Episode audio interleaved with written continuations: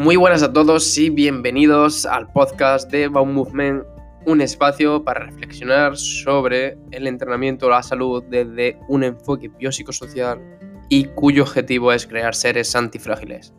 Así que sin más dilación, vamos con el episodio.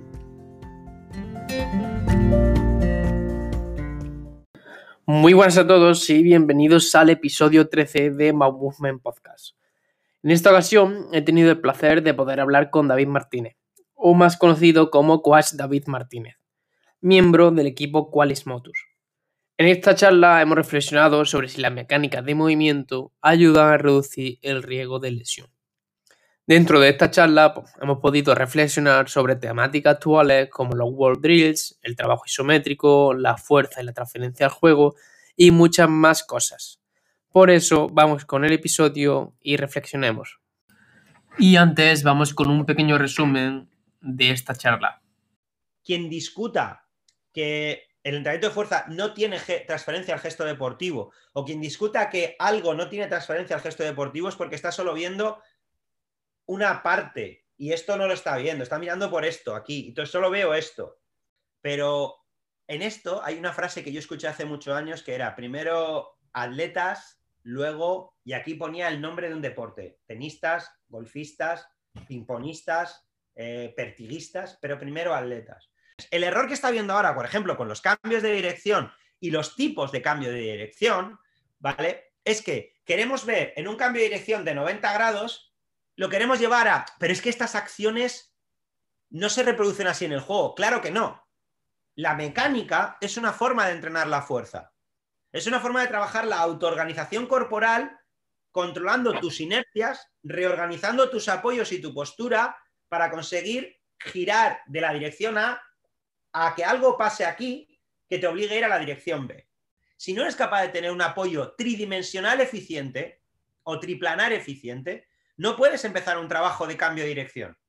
Si no tienes un apoyo sagital monopodal eficiente, no debes trabajar la carrera, pero la carrera atraya. Puedes empezar a correr uno o dos minutos. Claro que sí, porque hay que jugar con el aspecto psicológico. ¿Qué opinas tú de los World Drills y de la isometría? Pues mira, opino que son herramientas muy útiles y muy necesarias que tienen que tener una vida muy corta. Es decir, el World Drill es muy bueno para esto, en este momento y sus progresiones, que hay que conocerlas. Pero lo que queremos hacer es estrujar tanto el concepto wall drill y meterle tantas gomas con tanta variabilidad, con tanto que al final perdemos el concepto wall drill para lo que es. Que no sé si lo has visto, que no relaciona el valgo dinámico en 300 y pico sujetas con mayor riesgo de ligamento cruzado anterior. Y se ha puesto ahora pues, directamente en las redes, se ha, llenado de eso. ¿Cuál sería tu opinión? Pues el paper que ha salido después, eh, revisando 134 lesiones en vídeo de ligamento cruzado, donde aparece el valgo de rodilla con flexión y torsión. Es decir, nos encontramos ante un ejemplo claro de vamos a creer lo que queremos creer y lo que apoya mi teoría. Dos evidencias científicas. Te pongo dos ejemplos, pero es que hay muchos, que nos dicen que una, que no hay relación y la otra, que sí que hay relación. Buenas, David, ¿qué pasa? Muy buenas. Un placer tenerte por aquí. David, para quien no lo conozca, es un referente en el mundo del entrenamiento, de la preparación física y sobre todo de la redactación. Y primeramente queremos introducirte, así que cuéntanos un poco quién es David. Bueno, eh, David es eh, lo de referente, joder, siempre que, lo decís, no sé, me, no sé, no sé qué decir. Creo que muy mal si soy un referente, ¿eh? estamos muy mal. Bueno, yo soy David Martínez, llevo, tengo 43 años, llevo casi toda mi vida ligada al, al entrenamiento deportivo en diferentes facetas. Y bueno, en los últimos años he estado presente como director de formación de Qualis Motus, soy el encargado de de diseño de programas, actualización de programas y formación de los nuevos entrenadores. Hace dos años abrimos nuestro propio centro polivalente, policlínica, aquí en Valencia, en Qualis Lab. Yo llevo la coordinación entre los diferentes equipos, fisioterapia, adaptación, psicología, cómo generar un concepto transdisciplinar de verdad, de, no solo de decirlo, sino de verdad, en beneficio del, paciente en un concepto que hemos llamado ecosistema saludable y que es eh, una auténtica brutalidad. Y desde hace un año y medio también pertenezco a Levante Unión Deportiva en su cantera. Estoy dentro del departamento del área condicional eh, como encargado del desarrollo de cuerpo y movimiento en la categoría de fútbol 8. Esa es mi, por así decirlo, mi, resumen a qué me dedico de lunes a domingo. Me ha hecho gracia la frase que has dicho, que últimamente se dice mucho lo del trabajo transdisciplinar, pero se ve poco. ¿Qué, consideras tú que debería ser de verdad un equipo transdisciplinar? Bueno, a ver, se considera, eh, se ve poco, mm, más que nada por, por el modelo de negocio. Quiero decir, eh, nosotros nos planteamos cuando abrimos la, clínica en cambiar el modelo de negocio completamente. Por ejemplo, no trabajamos por bonos posesiones y trabajamos mucho más colocando a lo que nosotros llamamos al paciente en el centro, pero de verdad. O sea, eh, es complejo explicarlo sin que nadie se sienta un poco como ofendido a la hora de decirlo, pero nosotros veíamos que el modelo no funcionaba. ¿Qué no funcionaba? No funcionaba el modelo de bienes, yo te trato, y en casa haces unos ejercicios. Entonces, ¿qué es lo que ocurría? Que los pacientes llegan a las 8 de la tarde hasta el coco de su jefe del día a día y dile tú que se ponga a hacer dos planchas y un glute bridge, con dos niños saltando y el perro diciendo que quiere salir. Bueno, eso eh, por un lado. Después vas al fisio, pero también necesitas un entrenador personal, porque el entrenamiento sin supervisión sabemos lo que ocurre. Eso empezaba a subir económicamente el montante. Entonces, al final, el paciente eh, empezaba a tener que elegir. Luego, aparte, la nutrición y la psicología, que son los grandes olvidados de la salud. Muchos dolores de espalda, muchos problemas de trastorno alimenticio. Cuando una persona viene, quiero perder peso de cara al verano, pero ¿por qué quieres perder peso? Y, y reúne una serie de connotaciones en esa entrevista, detectamos las banderas rojas. Vale, ¿qué es lo que ocurre? Ese modelo existe, pero existe a costa de, si tú quieres psicología, pagas 30 euros más la sesión. Si tú quieres nutrición, entrenamiento y fisioterapia, pagas 40 euros más cada uno de ellos. Entonces, al final, el modelo era en contra de la economía. Y nosotros, un producto de salud no puede estar supeditado a que una persona lo pueda pagar. No es comprarte un Focus o un Audi Q5, si existe, porque no tengo carne de conducir, no sé si existe. Pero creo que se me ha entendido, ¿vale?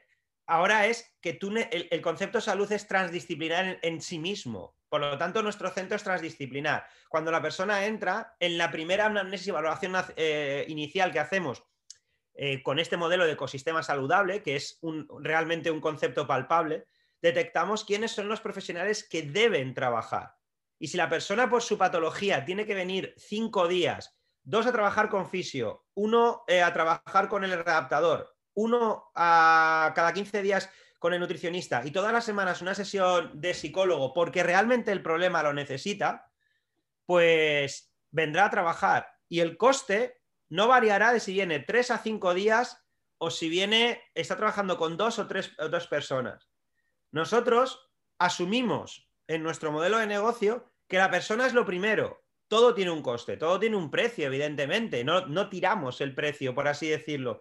Pero lo que hacemos es que la persona diga, si yo necesito, no tengo que elegir. Es decir, si yo vengo aquí a solucionar un problema, solucionamos todo el problema, todos los aspectos. Por eso hay muchos, hay muchos clientes que empezaron, por así decirlo, y eh, bueno, es que luego también el concepto cliente-paciente, pero bueno, ya, ya nos hemos entendido. Hay muchas personas que entran, vienen y dicen, ya que quiero perder un poquito de peso. Vale, pues le ponemos a trabajar con el nutricionista y con el entrenador. Y con el paso del tiempo han incorporado el psicólogo a su trabajo porque realmente el problema de peso escondía un problema de autoaceptación. Y eso hacía que lo detectó el nutricionista a través de unas pautas que le dio el psicólogo de una serie de preguntas. Otros casos han sido al revés. Han entrado en psicología con problemas eh, de adaptación personal y al final han visto que introduciendo el elemento actividad física como elemento de sociabilización ha ido mucho mejor y ahora tenemos frikis del gimnasio relacionándose entre ellos. En lesiones deportivas de larga duración, introducimos al psicólogo también como elemento de entiende lo que está pasando. Entonces, es lo que digo de concepto transdisciplinar de verdad. El paciente no es de nadie y es de todos. Nosotros hacemos reuniones semanales y hacemos un briefing de clientes. ¿Cómo va Francisco? Pues va muy bien, ya no necesita esto, ahora pasamos a 15 días, etcétera, etcétera. De hecho, incluso la suplementación deportiva la incluimos si eres deportista de rendimiento. No tienes que pagar más por ello. Entonces, tú una vez que llegas a nuestras puertas y dices, tengo un problema, solucionadlo, el equipo transdisciplinar coloca a la persona en el centro y se adapta a sus necesidades real, lo que se llama el modelo de atención centrada en la persona. Y creo que eso es lo que faltaba en el modelo de negocio para realmente cumplir con esos beneficios. Hacia la persona, claro. Se nota que al final se trabaja así y sobre todo que te gusta, ya que al final te encanta. ¿Y de dónde, David, de dónde nació tu interés por todo este tema del trabajo biopsicosocial, del entrenamiento, de la preparación física? Pues mira, em, nace de, bueno, un maestro que yo tuve de artes marciales me llamó eh, para un chaval inquieto. Nace de la inquietud de, cuando están saliendo las cosas bien, ¿cuál es el siguiente paso? De no conformarme con, bueno, yo ya tengo un tope, algo más, ¿no? Tiene que haber algo más, no puede ser tan fácil, no, no puede ser tan fácil. Entonces, bueno, en un momento de mi vida tuve la oportunidad de irme a Estados Unidos a formarme eh, durante muchos años he estado yendo dos y tres veces al año a Estados Unidos a diferentes cursos y en uno de esos cursos empecé a ver. E iba y, claro, evidentemente todos conocemos cómo son las instalaciones de Estados Unidos, ¿no? Pero donde empezó a cambiarme el concepto fue que en una de las instalaciones en Phoenix había como cuatro o cinco camillas, ¿vale? Puestas como en medio de la sala, ¿vale? Imaginémonos una sala de, de tradicional con sus bicicletas y tal y cual, y de repente como cuatro o cinco camillas. Entonces, pues yo llegaba por allí, pululaba y pregunté al fisio, joder, qué curioso que este, estaba allí el hombre trabajando un gemelo, ¿vale?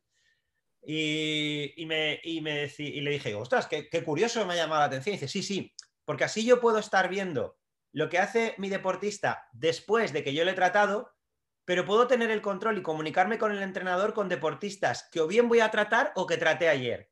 Y entonces yo dije, wow, qué cosa tan sencilla, pero que yo no la veía. Y seamos sinceros, que no lo había. Sacar una camilla, un fisio trabajando en medio de una sala, el respeto al paciente. Sí, claro, sí, pero si es un gemelo, chico, te, te remangas y que no es necesario meterlos en un box, que nos aislamos de la realidad. Joder, pues esa conversación me hizo cambiar, eh, decir, fue como una especie de, vaya, eh, Qué, buena idea. A partir de ahí, las evidencias son transdisciplinares también. Problemas de adicción, alcoholismo, tabaco, sedentarismo, dolor de espalda por no sé qué. Vas al psicólogo, una persona que tiene alcoholismo o tiene trastornos alimenticios. La actividad física siempre supone un plus. Coño, metámoslo. Pongamos a un psicólogo a trabajar dentro de una sala, donde el psicólogo se pueda relacionar con la persona que ayer tuvo su sesión y le pueda preguntar, ¿cómo, cómo vas? Y mientras está ya haciendo su elíptica o lo que toque, generas una buena relación.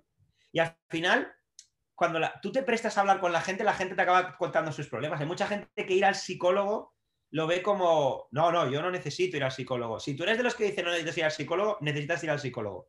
Porque lo que estás diciendo es, tengo un problema, pero miro para otro lado.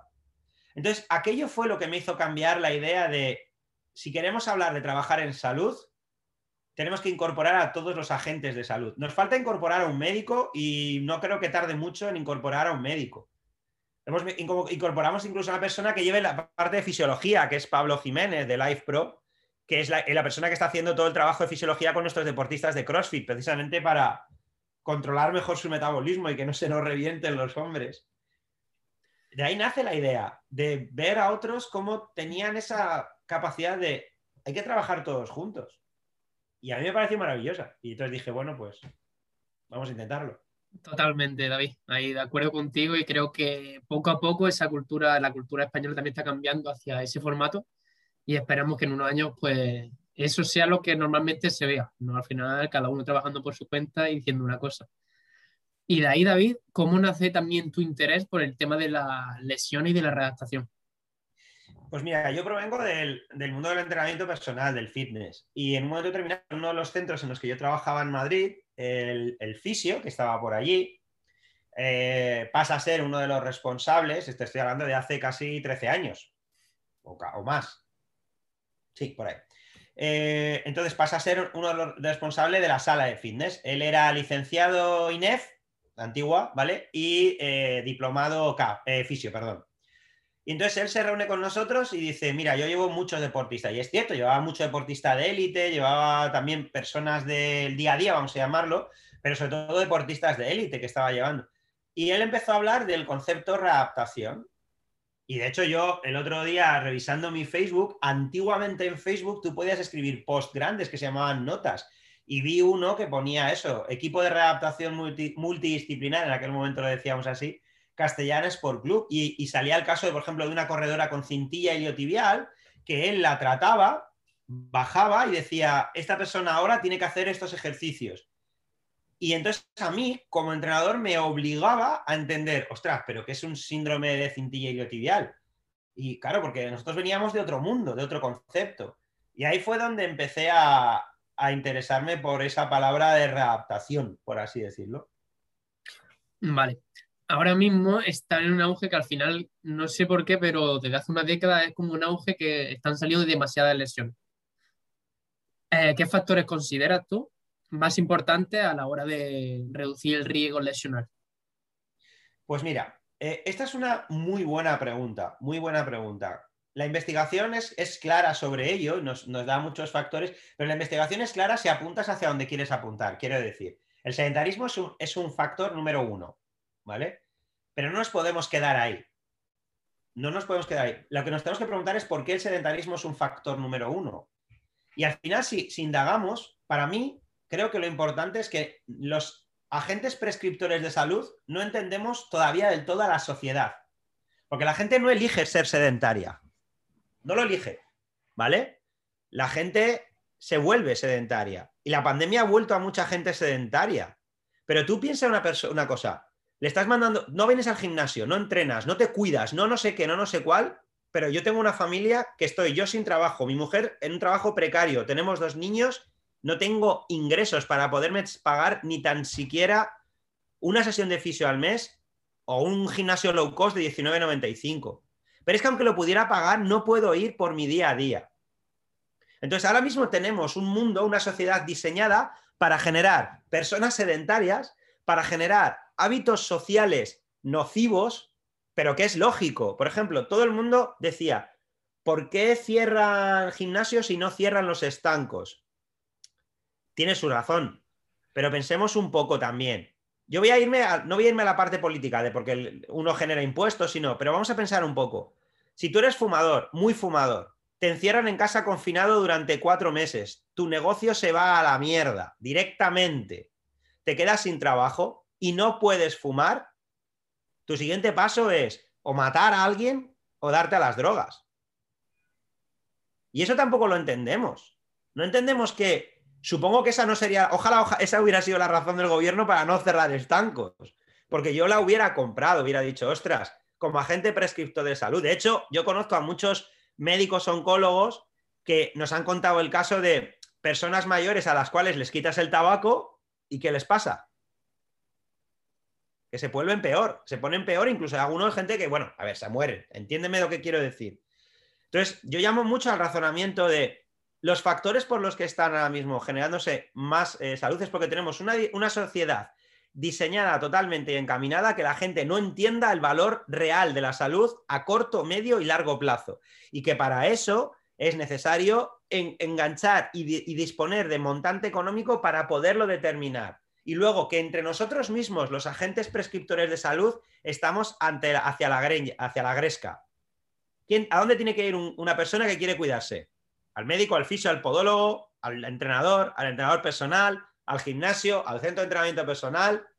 No entendemos a la sociedad. Como no entendemos a la sociedad, no conseguiremos reducir el número de lesiones y seguirá habiendo cada vez más dolor de espalda de origen inespecífico mecánico, más cervicalgias inespecíficas, más cefaleas inespecíficas, porque si, seguiremos sin entender qué es lo que le está pasando a la sociedad y cuál es nuestro verdadero papel. No sé si responde del todo a tu pregunta, pero no, quería dar la típica respuesta de no, pues esto y otro, para que la gente que nos escuche, por favor, que empiece a razonar sobre ello. Sí, totalmente, más o menos iba por este camino. Y David, ¿tú crees que al final la incertidumbre, lo que, ha, hablado de que al final no se ve a dónde ir, no se ve a dónde apuntarse, etcétera, ¿crees que la incertidumbre de la, persona que al final le, causa dolor y no sabe a dónde ir, no sabe, cada uno dice una cosa, cada día va en auge y cada día va a causar más lesión y dolor. Sí, sí, sí, cada día más, cada día más. Sí, por supuesto. pero, pero totalmente. Hasta que realmente no nos pongamos a mirar realmente, pero ¿qué queremos, qué queremos nosotros? Mirar hacia nuestro colectivo endogámico, ¿vale? Da igual el nombre del colegio que pongas. O queremos realmente solucionar el problema que está teniendo la persona enfrente. Porque esa es de las razones por las cuales existe el modelo Qualis Training Lab transdisciplinar. No discutimos entre nosotros. No discutimos. Entra la persona y dice, yo necesito curarme. Te curamos. Te cuidamos y te protegemos. Pues esto es exactamente igual. La persona va a ir donde el sector que cumpla sus creencias. Que cumpla sus creencias. ¿Por qué las personas no van a los gimnasios, entendidos gimnasios como tal? Me da igual que ven. Si entramos en el concepto de entrenamiento personal, ya todavía más a mi favor, ¿vale? Pero las personas no van a los gimnasios porque los gimnasios se han convertido en centros de estética y donde personas con determinados problemas sociales, inadaptados, que no saben, no tienen espacio. Por favor, no, no, soy el único que puede pensar esto. Entonces van a otros sitios o al final salen a caminar o andar. Después, porque sí que es cierto que las recomendaciones médicas, como en otros países, están mucho más direccionadas hacia usted debe ir al gimnasio. Aquí en ocasiones la medicina no tira en el mismo camino que la fisioterapia o que el graduado CAF que el ciencias del deporte. Por ejemplo, con las hernias. ¿Qué hacemos con las hernias? ¿Cogemos o no cogemos peso, doctor? ¿No? Ese es uno de los debates que... Es que me ha dicho el médico que no coja peso. Bueno, pues ahí tenemos otra historia. Y luego, ¿quién tiene que, quién tiene que poner el ejercicio al, paciente? Entonces nos, encanta, nosotros mismos que estamos generando más el problema hacia la sociedad. No hay un camino claro. No hay un camino claro porque todo el mundo quiere su, su ración de tarta per se amparado en el, esto es por ayudar a la gente, no. Si fuera por ayudar a la gente, a lo mejor tendríamos que darle otra vuelta. Y ahí lo que veo yo es que al final entre nosotros mismos, entre los mismos profesionales del mismo grado, nos echamos mierda uno a otro. Es decir, a nivel, por ejemplo, a nivel de medicina, cada uno se defiende a nivel de psicología, pero los propios de CAFID o los de fisioterapia, eh, nos echamos mierda a nosotros mismos y buscamos al final que generar más incertidumbre en la persona y cada vez al final estamos como quitando mérito a nuestra profesión, porque al final no sabes quién te va a decir algo bueno o algo malo. Sí. A ver, buenos y malos profesionales hay en todas las profesiones, en todas. Tengas más títulos, menos títulos, tengas un doctorado, 250 cursos o lo que sea. Eso no, va. Pero yo, yo creo que ese comentario no va hacia ahí. El comentario va hacia, eh, por ejemplo, ramas de la fisioterapia, eh, la osteopatía. ¿Qué pasa con la osteopatía? Por ejemplo. Ahora ha cogido mucho auge dentro de la fisioterapia el modo ejercicio terapéutico porque tiene unas evidencias brutales como el ejercicio terapéutico, ya. Pero sabemos el problema que hay con el concepto de ejercicio terapéutico, ¿vale? Eh, ¿Cuántas, ¿Cuál es la concepción de la fisioterapia? ¿Cuál es la concepción que cada uno de nosotros tenemos de nuestra profesión? Influye en el mensaje que transmitimos al cliente. Es decir, si yo, a mí me encanta la terapia manual, me encanta. O sea, combinada con ejercicio creo que es muy buena. Pero claro, si a mí el mensaje que me transmiten es, es que esto no tiene evidencia suficiente, es el mismo mensaje que tú le vas a decir a, una persona. No le vas a decir evidencia suficiente, pero le vas a decir, bueno, es que esto, esto que te han hecho, no sé yo. Entonces, claro, al final la persona dice, eh, espera, espera, espera, espera, espera, espera, que esto que me han hecho o sea, que esto de las tiras o no sé qué. Yo creo que no hay una línea. No, no, realmente no estamos poniendo al paciente en, donde tenemos que ponerle. Al final, o blanco o negro, normalmente, sin quedarnos en el gris, que es lo que suele pasar. Pues sí. Vale. Abriendo otro debate, David, que ahora también hay bastante. Es decir, ¿crees que el entrenamiento de fuerza tiene transferencia al juego real? Sí. No, tengo absolutamente nada más que decir. Quiero decir, podemos, debatir qué tipo de entrenamiento de fuerza. En, las formaciones yo, pongo siempre un, ejemplo. Si tú pones entrenamiento de fuerza en Google y le das a imágenes, ¿qué sale? Típico gimnasio. ¿Y, ¿Y, qué sale en ese tipo de gimnasio? ¿Qué sale? Un peso muerto de 2.000 kilos. Volvemos a lo mismo. Estamos transmitiendo que el entrenamiento de fuerza es uno, solo, de una manera concreta. Entonces, un traumatólogo a una señora de 60 años, mi madre, con dos hernias en fase on fire, mi madre le pregunta al médico, pero es que mi hijo me ha dicho que es entrenamiento de fuerza y el trauma va, busca que es entrenamiento de fuerza y ve eso y el trauma le dice a mi madre, tu hijo toma drogas. Y ahí es donde empezamos a volver a tener otro problema. Y si te das cuenta, estamos encontrando cuál es el verdadero problema, cómo comunicamos las cosas para hacernos entender y para generar ayuda. Claro que el entrenamiento de fuerza tiene transferencia hacia el gesto deportivo. Es que no es que tenga transferencia hacia el gesto deportivo, es que el entrenamiento de fuerza es parte del gesto deportivo, pero parte inherente del movimiento. La fuerza es, una de las cualidades del movimiento, si lo queremos entender así. Ya, ya no estoy hablando de fuerza como fuerza, elasticidad y resistencia como antiguamente. No, no. La fuerza es una de las cualidades del movimiento funcional. Otra es la capacidad coordinativa y adaptativa al entorno. ¿vale? Entonces estamos hablando del movimiento como factor mecánico o factor contextual. En los factores mecánicos, saber entender la fuerza, las diferentes metodologías, diferentes tipos de ejercicios, cuándo construirlos, qué progresión de, tareas, es clave. Quien discuta que el entrenamiento de fuerza no tiene transferencia al gesto deportivo o quien discuta que algo no tiene transferencia al gesto deportivo es porque está solo viendo una parte y esto no lo está viendo, está mirando por esto aquí, entonces solo veo esto. Me falta ampliar eh, miras. Hablando ya, entrando a debate, lo que han dicho, que al final cuando habla de entrenamiento de fuerza vemos peso muerto, sentadilla o los típicos básicos. ¿Qué opinas tú de los ejercicios que siempre se han denominado básicos? A ver, el entrenamiento de fuerza es como todo. La preparación física colectiva bebe de las raíces del atletismo, ¿vale? Aquí en España. Eh, pues el entrenamiento de fuerza bebe de las raíces del fisioculturismo, del pectoral, bíceps, tríceps, espalda, hombro y pierna. ¿Vale? Entonces, bebemos de ahí. Por lo tanto, yo creo que todo tiene su momento y su lugar. Desde Qualis lo, lo tenemos muy claro. Todo tiene su momento y su lugar. Y su predominancia en las programaciones, dependiendo del momento, del lugar y del objetivo en el que estemos. Entonces, verdades absolutas no se pueden decir, nunca, jamás.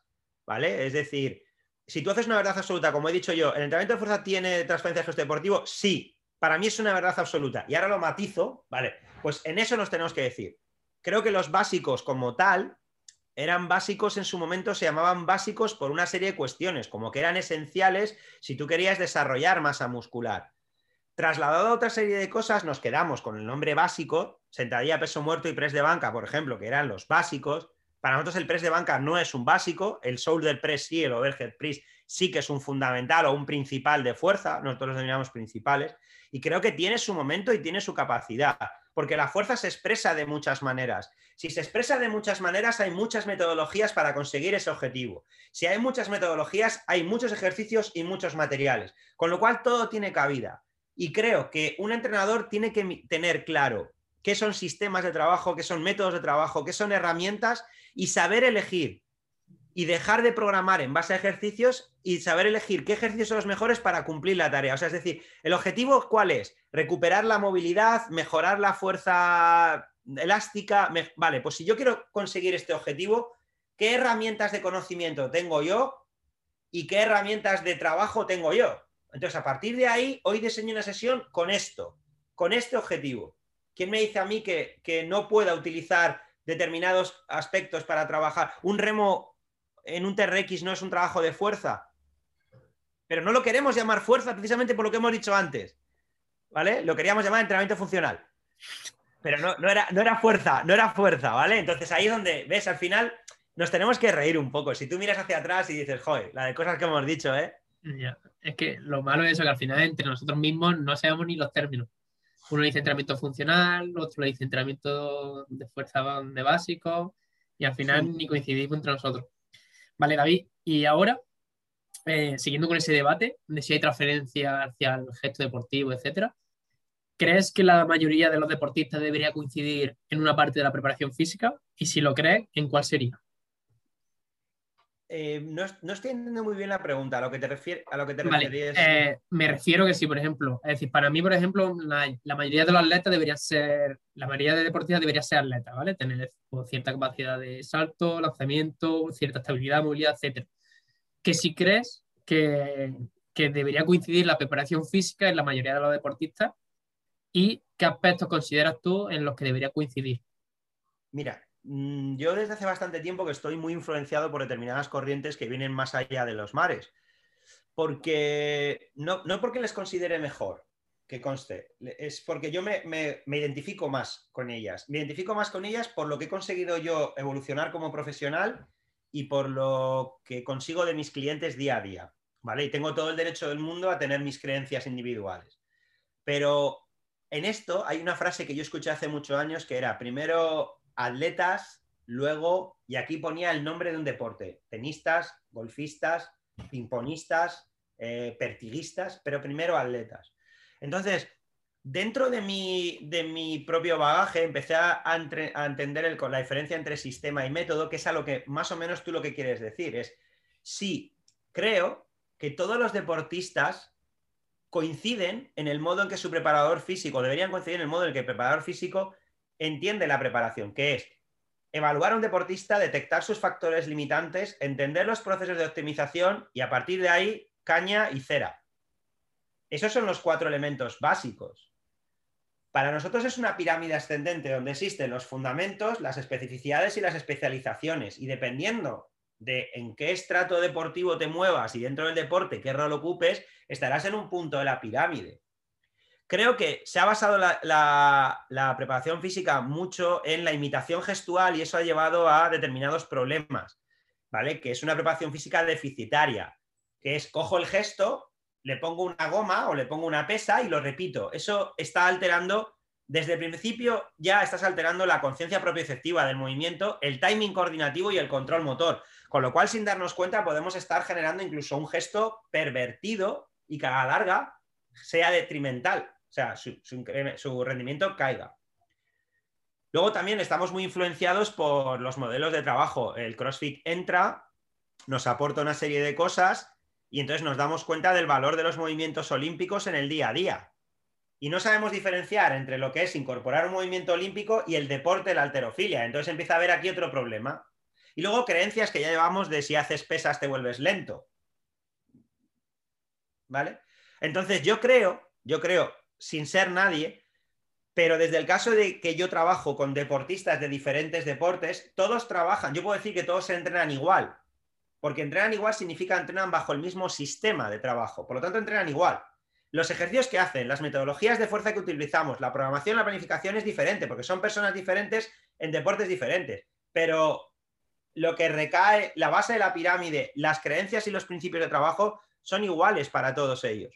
La grabación funcional, el entrenamiento funcional de fuerza, porque nosotros le damos un concepto, una base muy, vamos a decirlo, hasta sin, sin temor a pillarnos los dedos, hasta científica del concepto funcional y sobre todo entender cómo se desarrolla la persona en ese, en ese deporte o en ese entrenamiento. Esos conceptos mecánicos y conceptos contextuales. Es decir, toda una filosofía de trabajo que gira en vamos a pasar más tiempo entendiendo el deporte antes de empezar a programar el deporte en base a gestos específicos, como acelera hip thrust, ya está, se acabó. Y con eso hemos solucionado el problema. Joder, ojalá. Vale. entrando en la habilidad de movimiento, que era básicamente lo que quería hablar mucho en esta charla, eh, ¿crees que, bueno, primeramente para quien esté escuchando el podcast, eh, definir qué sería la habilidad de movimiento y, por ejemplo, vamos a hablar de, en cuanto a cambio de dirección, qué tipo de cambio de dirección podríamos ver? A ver, vamos a ver. La, la habilidad de movimiento no es el cambio de dirección. Existen tres, tres cuestiones en, la, literatura científica y en la literatura empírica que se están manejando y a veces se manejan un poco como los malabaristas, ¿no? que son patrón, mecánica y habilidad. Si hablamos de habilidades de movimiento, es para qué utilizamos el movimiento en el contexto de las tareas del día a día. ¿Vale? Entonces existen habilidades manipulativas, existen habilidades locomotrices, existen habilidades de desplazamiento, bla, bla, bla. Vale. En, en un deporte, las habilidades de movimiento son qué acciones motrices están presentes en ese, en ese deporte. Entonces, pues tendrás cómo se mueve, cómo se desplaza en el campo. Y entonces a partir de ahí tienes un desmarque, ¿vale? Y un desmarque, ¿qué es, qué es un desmarque fuera del elemento contextual? Pues que de desmarques hay muchos tipos, ¿vale? Por detrás, por aquí, por esto, por lo otro, más allá. Pero si nos abstraemos, lo que quedan por detrás son las mecánicas, que son las organizaciones corporales para poder conseguir acelerar y cambiar de dirección. ¿Vale? Entonces aquí es donde están las dos cuestiones. El error que está viendo ahora, por ejemplo, con los cambios de dirección y los tipos de cambio de dirección, ¿vale? Es que queremos ver en un cambio de dirección de 90 grados, lo queremos llevar a, pero es que estas acciones no se reproducen así en el juego. Claro que no. La mecánica es una forma de entrenar la fuerza. Es una forma de trabajar la autoorganización corporal, controlando tus inercias, reorganizando tus apoyos y tu postura para conseguir girar de la dirección A a que algo pase aquí que te obligue a ir a la dirección B. Eso es el cambio de dirección. Entonces, tipos que existen de cambio de dirección, claro, todo el mundo conoce las zonas de lo turco, la zona amarilla, la zona verde, la zona roja, ¿vale? Cuando incorporamos, por ejemplo, el sprint curvo de Alberto Filter, mi amigo Alberto Filter y su tesis, ¿vale? Este sprint curvo se asemeja a un cambio de dirección constante, o cuando incorporamos la maniobrabilidad, es decir, que un jugador te empieza a hacer así en diferentes espacios, ¿qué ocurre con eso? Que no se asemeja a ningún modelo. Porque aquí lo que, hemos, asumido como cambio de dirección es el modelo de entrenamiento de la NFL, ¿no? Del CAT, del crossover CAT, esas denominaciones. Entonces, cambios de dirección existen tantos Luego nosotros podemos ver cuáles son las direcciones, como un poco el Star Excursion Balance Test. ¿Por qué coges ocho direcciones y no 64? Pues porque son ocho direcciones que te permiten jugar con la variabilidad eficiencia cinemática. Pues el cambio de dirección existe. Cambio de dirección con mínima aceleración, cambio de dirección con máxima necesidad de acelerativa y luego una zona intermedia. Los ángulos, bueno, si nos vamos al laboratorio los tenemos descritos. Si nos vamos a la realidad, hay que variarlos un poco. Entonces existen esos modelos. Luego, existe, dentro de esos modelos hay que hablar de por qué hacemos un cambio de dirección. Un cambio de dirección ocurre porque hay algo que no me deja seguir en línea recta o porque yo decido no seguir en línea recta. Entonces ya empieza a haber aquí otra clasificación del cambio de dirección que es preactiva o reactiva, dependiendo si yo soy defensor o soy eh, atacante. ¿Vale? Y luego hay una tercera estructura de cambio de dirección que es con el implemento o sin el implemento. Es decir, yo conduzco el balón y cambio de dirección, tiene una serie de connotaciones diferenciadas, aunque mecánicamente muy parecidas, pero diferenciadas, así lo hago de manera eh, sin el implemento de trabajo. Entonces, esa agrupación entre los tres elementos es lo que nos dice cómo trabajar ese cambio de dirección. Y luego, a la hora de diseñar las, las sesiones de trabajo, lo que queremos ver es si queremos trabajar sobre la capacidad del movimiento, es decir, el aspecto mecánico, es decir, fisiología, ciclo estiramiento acortamiento, capacidad decelerativa, angulaciones, tendón, etcétera, etcétera, o la capacidad contextual, es decir, la calidad del movimiento. Cómo yo, cuando percibo el estímulo que me va a hacer cambiar de dirección, reorganizo mi cuerpo para generar un apoyo eficiente y que salga a la máxima velocidad. ¿no? Eso es la calidad de movimiento. A partir de ahí, ya tenemos diseñado y entendemos cómo son las tareas jugadas todo desde eh, para el juego, ¿vale? Pero también entendemos tu primera pregunta, si el entrenamiento de fuerza tiene transferencia hacia el, gesto, hacia el gesto deportivo, pero no todo tiene que ser desde el juego. Hay cosas que no pueden ser, para generar una adaptación y un estímulo concreto, no puede estar todo basado en el juego, ¿no? Entonces, es ahí donde nos vamos. Estamos entendiendo mal el concepto habilidad, ¿de acuerdo? Y por eso nos cuesta ver o bien las evidencias científicas, o bien el tipo de trabajo descontextualizado, o bien la búsqueda de tiempo para encontrar, para poder trabajar ese tipo de cosas. Y en David, en cuanto a las mecánicas, es decir, ahora mismo la gente yo creo que se ha quedado loca de, lo que has dicho. En cuanto a las mecánicas, para que hacerlo un poquito más entendible, eh, como por ejemplo, ¿cómo trabajarías tú esas mecánicas en una persona que se acaba de lesionar el cruzado, por ejemplo? ¿Cómo lo, directamente lo progresaría y hacia, haría las regresiones? Mira, eso que acabas de decir es súper importante porque nosotros funcionamos con un pensamiento regresivo. Es decir, tú te has partido hoy eh, el cruzado, se ha roto el cruzado. ¡Plas! Entonces, a partir de mañana entras en una fase de recomposición estructural, una fase biológica. Te hacen una operación, el tejido está tocado, entonces lo primero que tú vas a dar es, vas a centrarte en el concepto, es como una onda de agua, ¿no? En el concepto rodilla. Cuando la rodilla ya es rodilla, empezaremos a pensar en el concepto pierna, en el concepto pierna empieza a aparecer el concepto funcional del apoyo. Después del apoyo vendrá la marcha, la carrera, la deceleración y el cambio de dirección. A partir de aquí, para generar una superación de tareas, tienes que, encontrar cuáles son los criterios de esa tarea. Es decir, cuando alguien dice, mira, mañana puede empezar a correr con un deportista del cruzado. Claro, nosotros le subimos a la cinta y corre, muchacho, corre, siéntete libre, ¿no? Esos cinco primeros minutos en la cinta, oye, es como una mañana entera en el spa, ¿sabes? Ya ves la luz al final del túnel. Pero claro, sabemos lo que ocurre si la mecánica de carrera no es adecuada. Es decir, la mecánica de carrera es la organización cinemática. Si no se adoptan los rangos de variabilidad eficiente, si vemos basculaciones pélvicas, si el apoyo es inseguro, si hay una traslación de pesos. Entonces hay que empezar a pensar en modelos tridimensionales. Modelos que hagan que yo trabaje desde lo que ganamos ayer para conseguir mañana dar otro paso más. Por eso hay que hacer un paso regresivo si el último paso de la, de la del cruzado es que salga a jugar, ¿cuál es el anterior? ¿Y cuál es el anterior? ¿Y cuál es el anterior? Hasta que llega el día de hoy. Y a partir de ahí empezar a trabajar más que en ejercicios y plazos biológicos, en superación de tareas. ¿Vale? En superación de tareas. Ojo, sin la prisa. Sin la prisa. Porque concretamente con el ligamento cruzado tenemos una controversia y es que queremos que salgan cuanto antes, pero nos están hablando de hasta dos años después que hay problemas y gran capacidad de recidiva. Entonces, claro, eh, empieza a haber aquí una disonancia cognitiva entre, pero ¿qué es lo que debo hacer? Y yo creo que no podemos extrapolar el modelo rendimiento deportivo donde un jugador que cuesta X eh, tiene que estar a los cinco o seis meses jugando porque nos jugamos la no sé qué copa a deportistas amateur, como hemos visto nosotros, donde los propios entrenadores amateur dicen, es que a los seis meses le ha dado el alta deportiva, ya podría empezar a trabajar en pista. No, es una niña, y es un caso real, es una niña de 15 años, se ha roto dos veces el cruzado, no es el momento. Y nos da exactamente igual que el médico haya dicho que tiene el alta. Tiene el alta porque su rodilla es eficiente para ser rodilla de niña, rodilla, sube y baja escaleras y camina, no rodilla de jugadora de baloncesto que es lo que tú pretendes que sea a los seis meses, y más con una segunda rotura. A lo mejor, si no hacemos bien las cosas, lo que estamos haciendo es cerrar por completo la carrera deportiva de esta niña, que a lo mejor no va a ser seleccionable a nivel nacional, pero que para ella, a día de hoy, si le dices que se le ha acabado el baloncesto, lo que se le ha acabado es el mundo.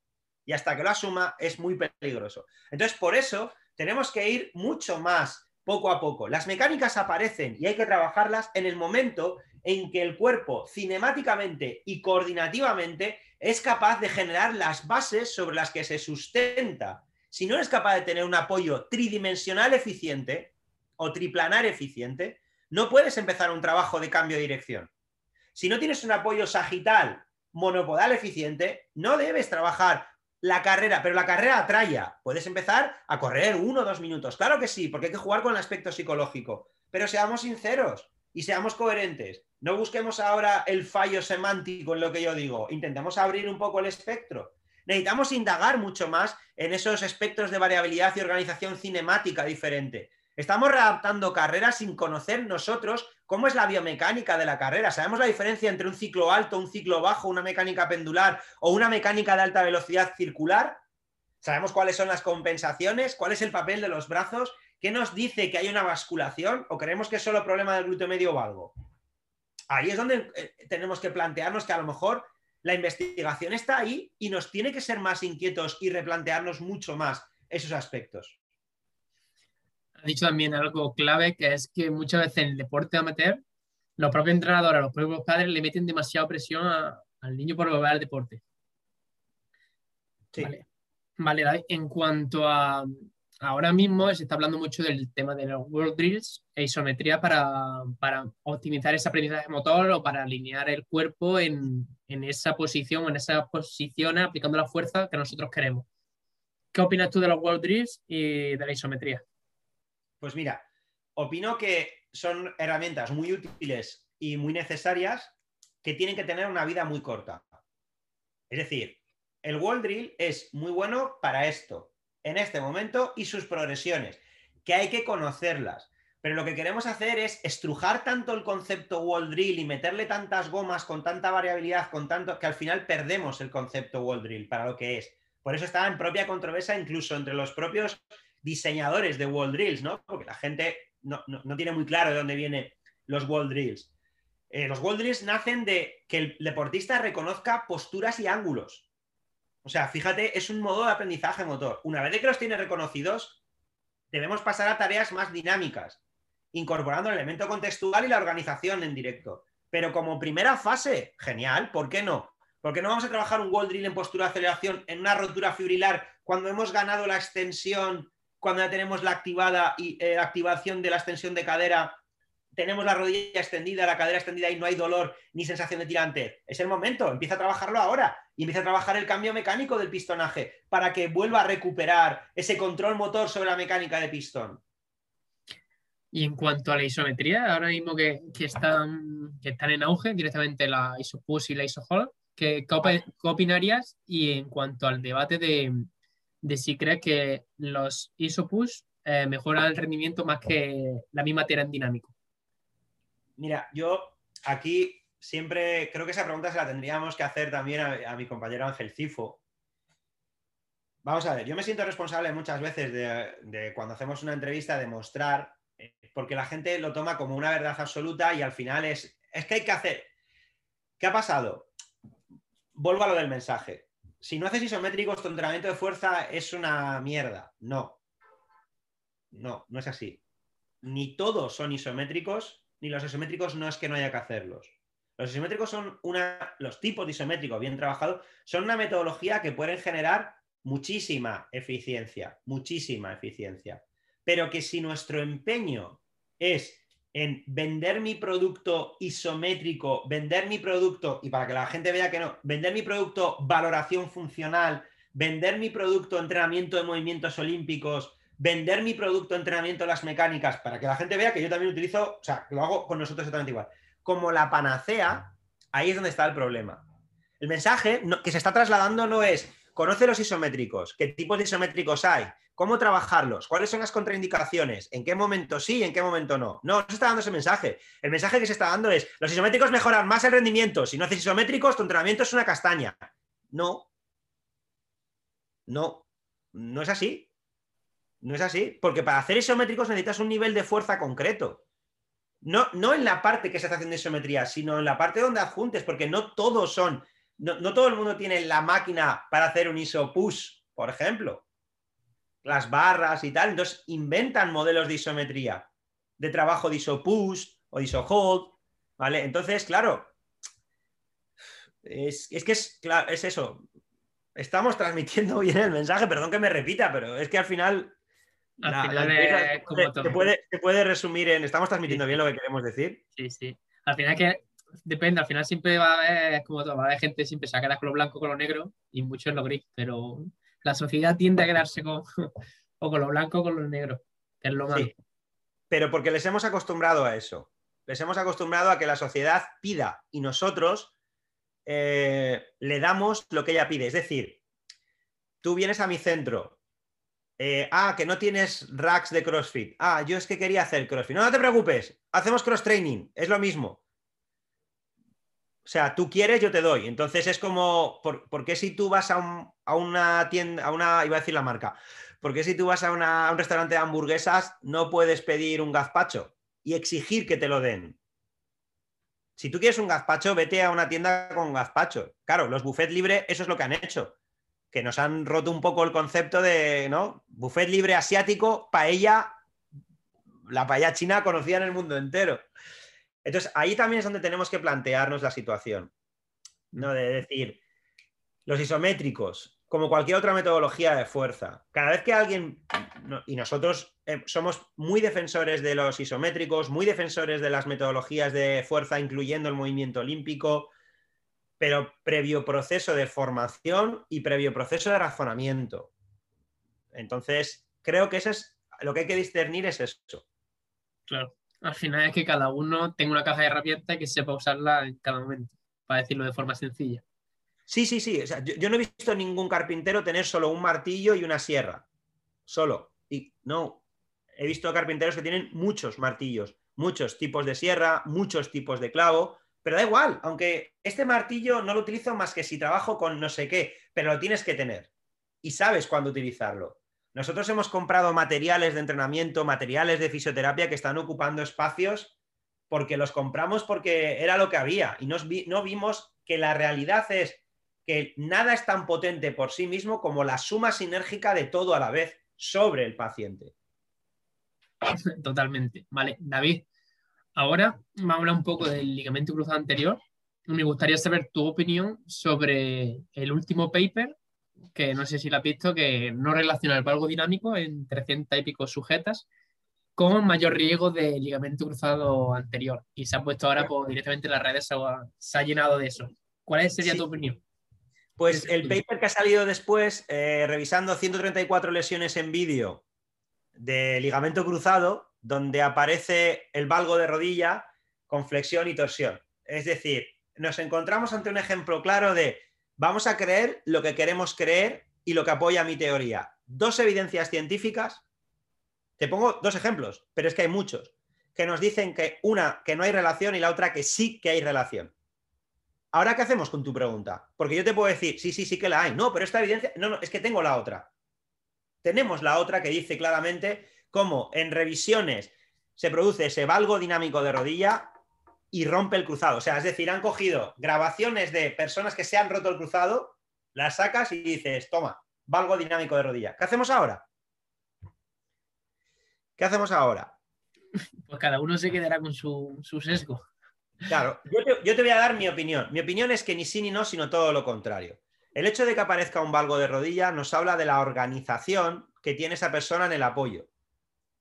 El valgo de rodilla, por activa y por pasiva, se ha determinado que es una acción que comporta la rotura del ligamento cruzado. Podemos ver si queremos lesiones. Yo te pongo una que analizamos, la de Jason Garoppolo, quarterback de los San Francisco 49ers, hace un cambio de dirección, hace un valgo dinámico con pivotaje y rompe el cruzado en ese momento. Podemos debatir si hizo el cambio, no sé qué, no sé cuál. El caso es que la acción mecánica es un valgo de rodilla dinámico con un pivotaje. Por lo tanto, eso es lo que rompió. No sé si el valgo de rodilla estaba o no. Entonces, ¿qué es lo que ocurre? Y aquí es donde viene el posicionamiento Qualis. Cuando nosotros vemos que una persona en sus test de apoyo monopodal, sin carga, sin contexto informativo, sin ningún tipo de perturbación, en un entorno controlado y con un colega al lado que le está haciendo la valoración, ya produce un valgo, esa organización que tiene el apoyo va a aparecer en dinámico y con todos los elementos contextuales.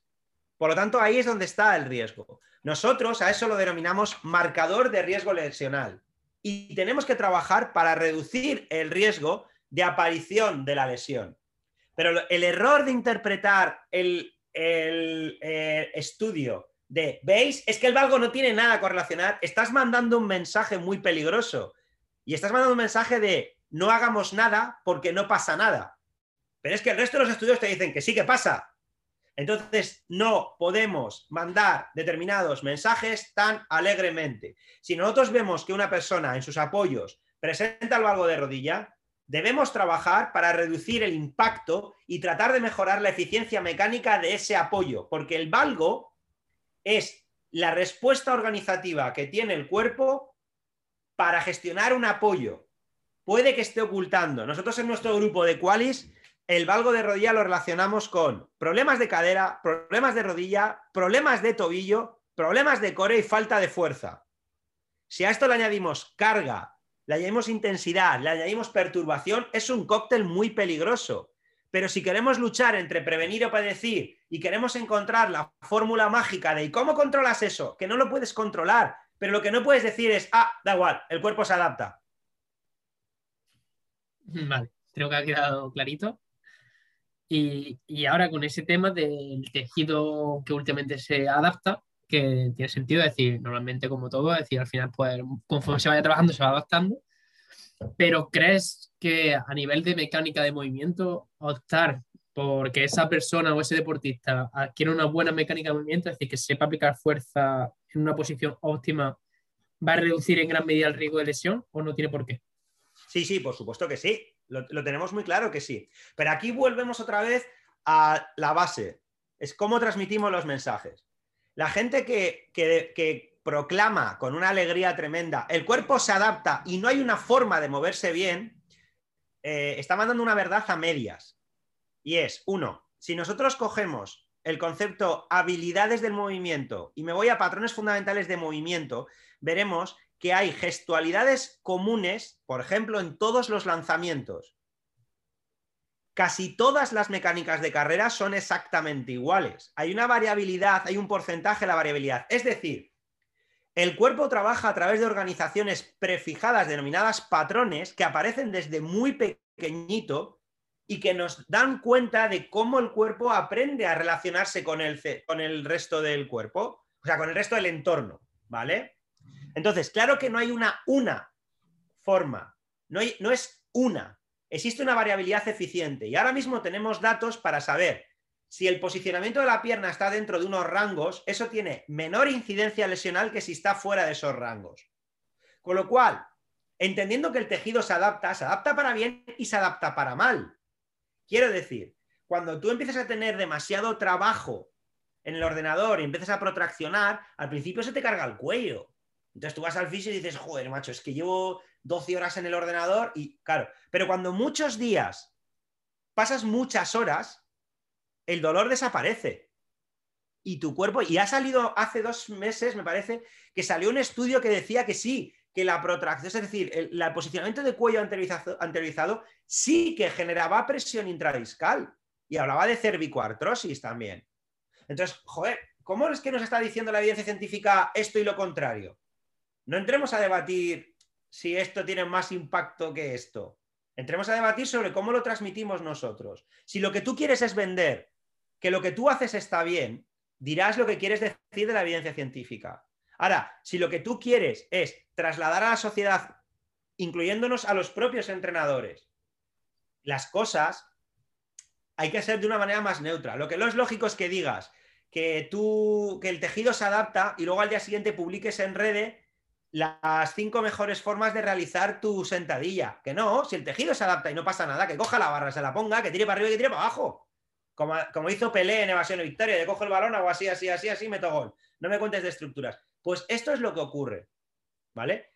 Claro que los ligamentos se, se adaptan a la tensión, claro que el hecho de que haya una estructura que esté con, un, eh, con una desviación cinemática, por ejemplo, yo tengo valgo congénito de rodillas, tengo las dos rodillas un poquito metidas hacia adentro. Eso no me ha impedido eh, hacer artes marciales y saltar y tener apoyos monopodales, claro que no, pero tenía mucho más riesgo de lesión. En el momento en que yo dejara de trabajar determinados aspectos, mi riesgo lesional subía. Y la lesión es multifactorial, tan multifactorial que es como una, una lotería. Trabajar en la reducción del riesgo lesional significa quitar números de esa lotería. Es decir, que al final tú juegues con el menor número de números posibles dentro del bombo. Si no, ¿Qué estamos haciendo? Correcto. Creo que ha quedado claro y me gusta bastante que hayamos hablado de este tema porque al final hemos reflexionado sobre esto que está en auge y sobre todo me quedo con eso, con, el mensaje que transmitimos y quien escuche este podcast sobre todo eso, que tengamos cuidado con el mensaje que, vayamos a transmitir. Ya David, llevamos casi una hora y me gustaría que, que resumieses con las tres cosas con, que la que, con la que una persona que haya escuchado este podcast se quedase. ¿qué cosas, qué tres cosas te gustaría que se quedasen? Pues mira, la primera es, indudablemente, y no podía ser de otro modo, cómo estamos transmitiendo los mensajes al exterior, ¿vale? Tanto en, forma como en contenido, cómo lo estamos. Después, que las verdades son tan absolutas como las apoye el punto de vista de la persona y que antes de apoyar cualquier verdad de otra persona tengas tu propio criterio, es decir, lo que nosotros llamamos principios y valores y pilares de un sistema de trabajo, los tienes que gestionar. Y después, por último, toda cadena es tan fuerte como su eslabón más débil. Si entre los agentes de salud machacamos unos a otros, estaremos haciendo que nuestra labor única y en conjunto sea cada vez peor hacia la sociedad. Y ya para terminar, David, ¿dónde pueden encontrarte? Es decir, la persona que haya escuchado este post o esté viendo este vídeo y le gustaría contactar contigo o ver sobre información tuya, ¿dónde te puede encontrar? Pues mira, yo tengo mi Twitter, que es coach-david-m. Tengo mi Instagram, que es david-mp-qmqtl, ¿vale?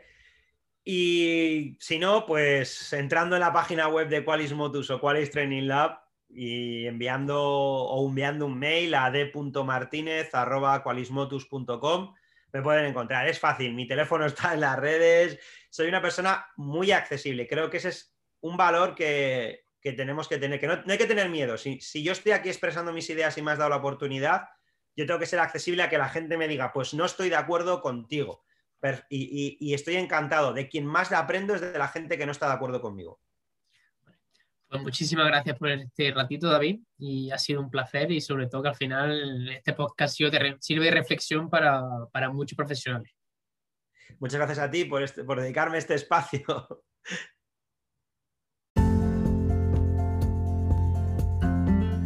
Me alegra saber que has llegado hasta aquí, ya que al final el tiempo es lo más valioso que tenemos y que pase el tiempo dedicando a formarte o a tener más conocimiento dice mucho de ti.